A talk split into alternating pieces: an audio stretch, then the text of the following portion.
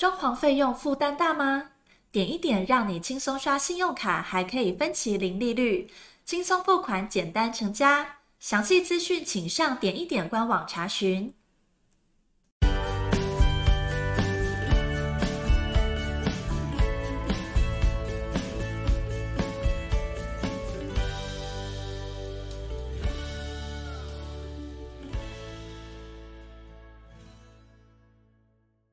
欢迎收听你家我家，我是频道主持人 Jordan。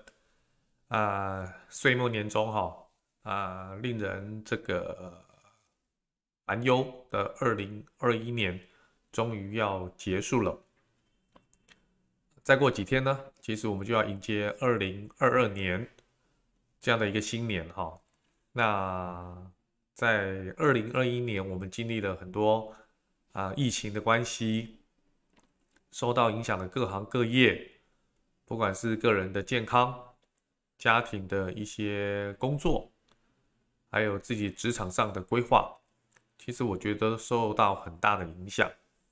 不过这一切呢，都要在今年的结束之后，我想就会有个崭新开始。所以我也先预祝各位听众在二零二二年能够一切顺利，最重要还是身体健康。那么工作呢，大展宏图啊，做生意的赚大钱啊，有工作的节节高升，步步高升。好，今天呢，我想在岁末年终的同时呢，我觉得在有必要做一个总结哈，也是很多最近我看到很多新闻里面啊提到有多装潢的纠纷。那装潢的纠纷呢，其实如果发生了这样。这类的问题的话，那比较消极的做法，当然就是要找相关单位去做协调、和解，甚至诉讼的这个流程哈。但是这些动作都已经非常的晚了，迟疑了哈。那最好的方式还是说事前要做预防。所以，我们今天想跟大家分享，就是啊、如果装潢找错了设计师哈，真的。几百万的装潢费可能就打水漂了，所以不可不慎啊。那我觉得大部分的屋主呢，关心的一定是装修的价格，好，还有建材的品质啦。好，当然能不能做出想要的新房，绝对是关键中的关键。那至于说，哎，很多还是在问说，装潢要不要找设计师？那如何评断一个设计师的水平？好，那如果找错了设计师，那毁掉了这么多心血，还有这么多金额，绝对不是我们所想的嘛。好，那第一个就是刚刚提到装潢到底要不要找设计师？我觉得如果你有下列的这些问题，一定要找设计师。第一个，你原本就是中古屋，你现在啊要全室翻修的。这些一定要找设计师，因为它里面牵扯到很多基础工程、管线、水电的重新的配置，还有格局的更改。我觉得这一定要找设计师。好，第二个，你买的是预售屋，你想要更改里面的格局，那这个一定要找设计师。好，那因为这个。在专业来讲叫刻片，这个部分的话，一定要经过设计师，甚至是结构技师、建筑师等等专类的这些人员哈，做很详细评估确认，才能把格局做变动，然后建商才会因为你的刻片图来做施工。所以这个部分我觉得一定要找设计师。再来第三个就是。装修的业主如果工作太忙，根本没有时间去做功课，自己规划如何装潢房子的话，那一定要找设计师，因为你不专业嘛。那装潢是一个非常专业的领域，所以当然找专业的人士来替你服务嘛。好，那么当然第四个就是说，如果你跟你的家人。要居住新屋的家人有很多意见的分歧，完全想的格局，好，还有动线，甚至风格跟材质都不一样。那希望有个第三方能够有专业的协助的话，那也要找设计师，啊，也要找设计师。所以各位，你们发觉哈，其实如果说只是单一一个空间的话，那也许不用设计师。所以刚才讲的这个些装潢的这个现象的话。Jordan 强烈的建议，一定要找设计师。好，那再来就是我们如何判定这个设计师的水平啊？我觉得有几个方向哦。当然，第一个你要看他的学历跟经历，也就是他的履历啦。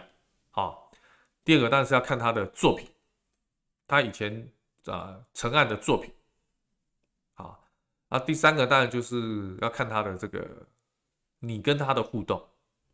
你所准备好的功课，在询问设计师，或者是你在现场当中针对这个新屋的一些状况的时候，你在询问设计师的时候，他是不是可以很专业的回应你？好，首先第一个资历嘛，哈，经历嘛，哈，学历嘛，哈，我觉得在室内设计师来讲，它是一个很专业的领域，哈，所以他是不是本科系？他是不是室内设计的本科系？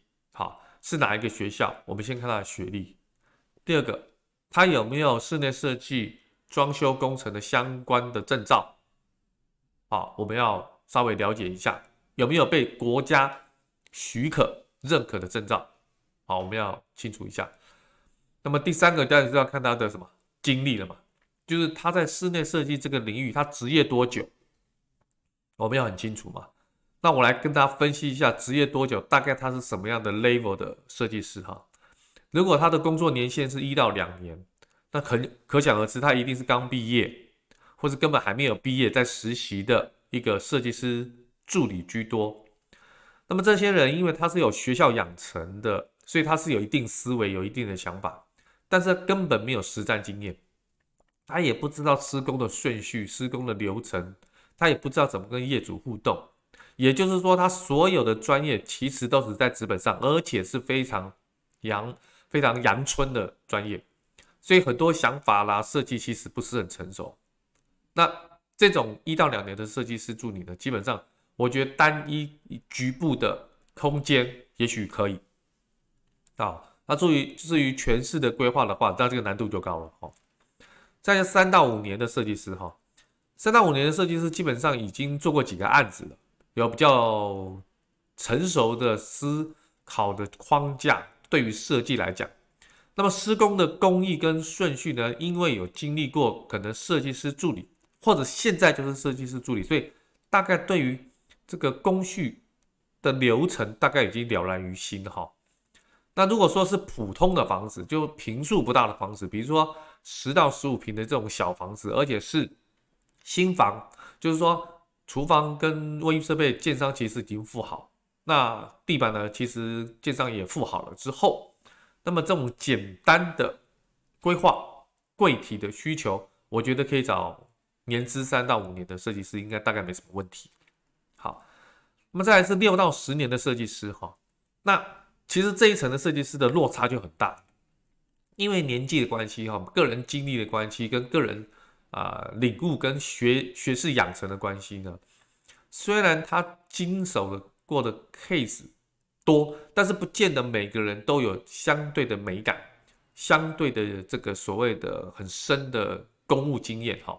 所以这个部分，如果你找六到十年的话，虽然他年资够深，可是尤其是他所做的作品，一定要非常仔细的去跟他做沟通询问啊，这个作品是你自己独立完成的吗？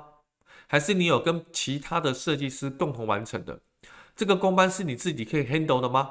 还是这个工班是当初公司所配合的？你自己其实并没有直接跟工班接触，这些问题你必须要很清楚的跟这个 level 六到十年的设计师问清楚，因为这个差距就出现了。当然，最后一个就是十年以上的设计师哈，他如果可以在设计这个领域做十年以上，我认为他的专业被客户的认可。大概问题就不大，可是呢，他是不是大师级的？是不是啊前段班的设计师的话，一样，我们一定要具体的跟他做沟通，好，一定要具体的询问，而且呢，问的越细越好，尤其是施工的一些细节，尤其是水电这些管线的细节，我想哈，大部分的设计师都答得出来，没有问题。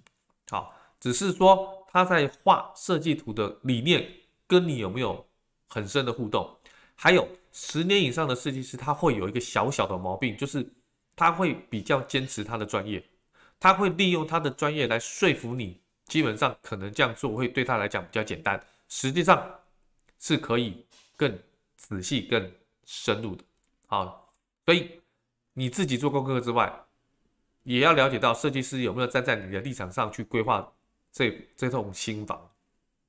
好，当然我今天 Jordan 所讲的就是一个大的范围，不是绝对，特别强调不是绝对，也有很年轻的，但是他的作品，他的这个所谓的这个这个呃设计的功力哦，非常的高深，也不是没有，你有做这个十五年以上的，还在做小案子，还在做这种所谓的。啊，我们认为可能是年轻人做的案子，也不是没有啊，所以具体的沟通还是必须的。好，再来跟大家分享是，工作设计师有分几种公司类型。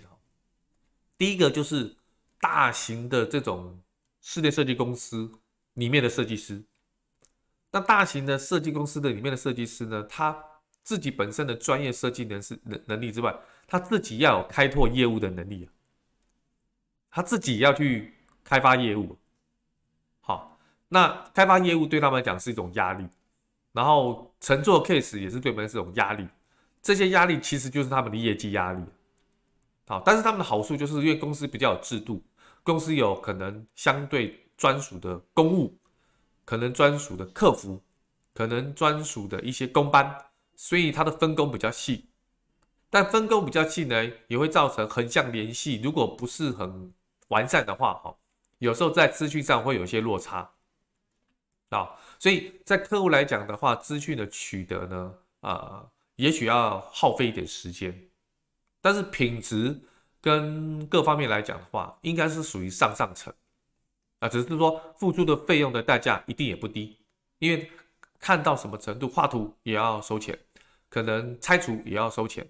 啊，设计啊，施工啊，保固可能另外都要收钱，好，但是一分钱一分货，客户如果找到有品牌的大型的设计公司，基本上付这个钱，大概出问题的几率就不高了啊，不高。那么还有一种就是小型的室内设计公司，很多小型的室内公司都是啊夫妻档在经营的哈，可能配合一个啊设计师。等于说，可能有两到三个设计师在配合一到两个的助理，哈，这些是比较属于啊中小型的室内设计公司，哈。那么这个也是啊资源可能大没有像大公司那么多，分配来话也没有可能专属的公务，可能自己设计师本身就要去监工。等于说这套啊装潢的流程，可能设计师占百分之八十要自己去完成，哈。那不过也是有个好处，它的收费应该是比大型的室内设计公司稍微低一点，但是呢，设计功力不见得会比大型的设计公司来的差。最重要还是说你选择的具体沟通的设计师，他有没有符合你的需求，做出你想要的内容。好，那么好处呢，就是说你跟他的沟通呢，基本上他回应的比较及时，因为百分之八十他自己一条龙嘛，哈。那当然，有些部分的话，可能是在其他的客服部分，他会跟你做联系哈。那么再来就是第三个，就是个人工作室的设计师哈。这个个人工作室的设计师呢，不见得是年轻人的工作室，有很多设计师，他一年可能接六到十个案件，他就已经啊差不多时间都满了哈。那他比较相信自己的眼光，相信自己挑选的建材，相信自己这个合作的工班。所以从一开始跟你接洽，再跟你讨论，再谈图、签约、动工、保护，他完全是自己一个人独立完成的，也就是他百分之百他自己一个人，他也没有其他人，包括丈量的时候。那么这样的设计师呢，好处就是说，你如果今天跟他做 LINE 的沟通的时候，他没有及时回应，那他就不及格了，他就不及格。好。因为他本身可能同时间可能做两到三个 case 哈，应该是可以回应得了你的所有讯息哈。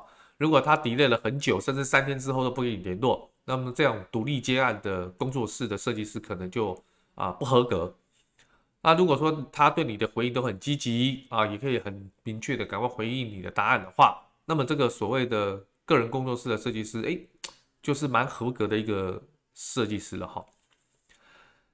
啊，再来就是这个公司的类型跟大家说明完之后呢，当然我们接下来就要看他的作品哈。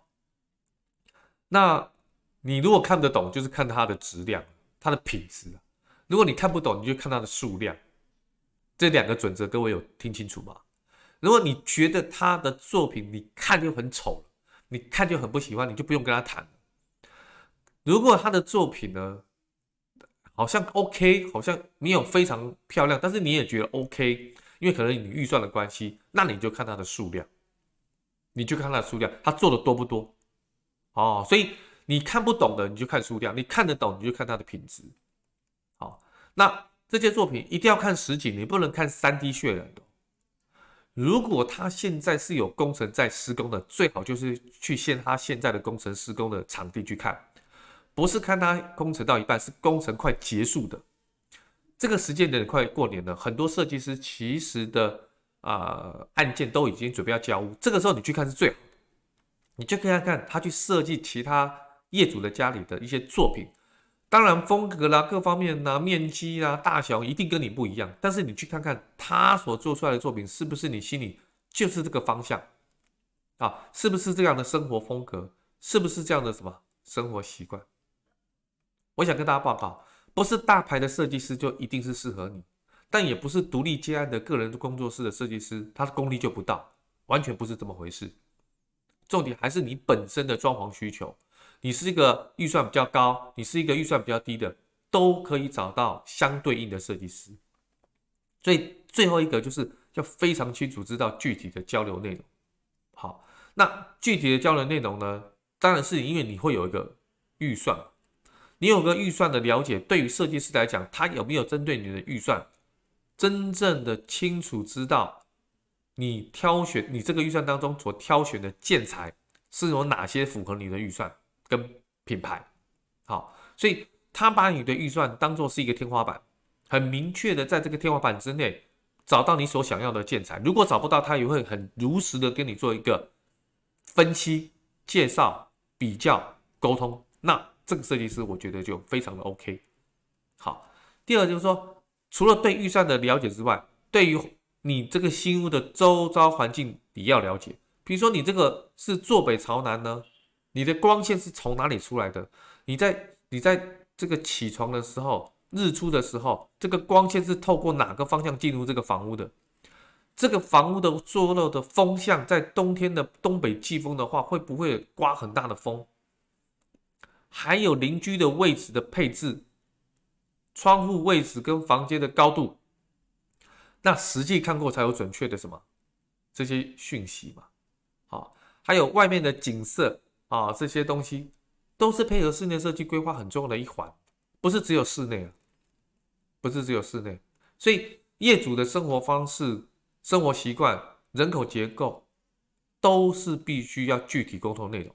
所以业主的家庭主人组成啊，一家几口人住这个房子，而比如说有孩子，孩子的年龄啦、性别啦，还有。将来孩子所需要的影响空间，他的成长空间可不可以随时做调整跟变化？还有随时针对每个人的身高、柜体的使用，有没有做客制化的需求？好，这个部分我觉得一定要具体的跟设计师做很好的沟通，包括房间的具体需求、个人的使用空间的需求、生活方式跟生活习惯的需求、居住的基本要求、儿童房的想法。这些都是必须跟设计师沟通，所以真正的设计师，从刚 Jordan 所提到的这一系列的部分的话，如果你都可以很仔细的针对他的刚刚所提到的一些背景，不管他的学历、经历、证照啊，他的这个所谓的作品啊，不管它的质量跟数量，它的沟通，他跟你沟通的感觉，跟你知道他的专业性，那我也建议你同时可以找两位到三位以上做这样的比较。如果你时间够的话，啊，那装潢不要急，慢慢来。啊，越急呢，啊，越会出事。在事前呢，功课做得越仔细，找的设计师谈得越多，事后发生纠纷的几率就很低。这就是 Jordan 一开头所讲的，怎么样预防预防这个装潢纠纷一个非常好的方法。好，所以呢，避免损失几百万，就要找到对的设计师。这集很真诚的跟大家做一些分享。那今天我 Jordan 就分享到这边，期待下次我们的见面。OK，拜拜。